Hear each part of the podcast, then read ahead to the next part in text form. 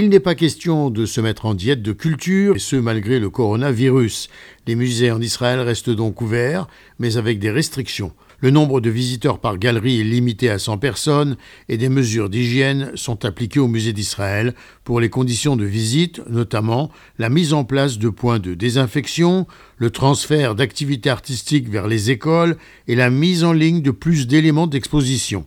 Le musée d'Israël fonctionne avec un programme en ligne pour voir et découvrir les expositions.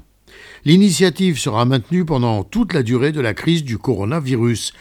Toutes les conférences, présentations et visites guidées du musée d'Israël ont été annulées pour l'instant.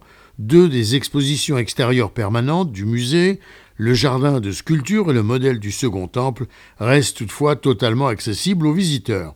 Le musée de la Terre biblique de Jérusalem est, ouvert, mais il n'offre pas l'expérience de réalité virtuelle. L'application Fun2See est néanmoins disponible au téléchargement.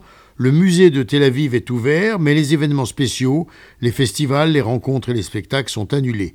Le musée de la Tour de David à Jérusalem dispose de plusieurs espaces extérieurs au sein de l'ancien complexe, ce qui facilite la visite. D'autres musées, plus petits, comme le musée d'Herzliya, continueront à fonctionner, mais avec des limites en respect des nouvelles régulations.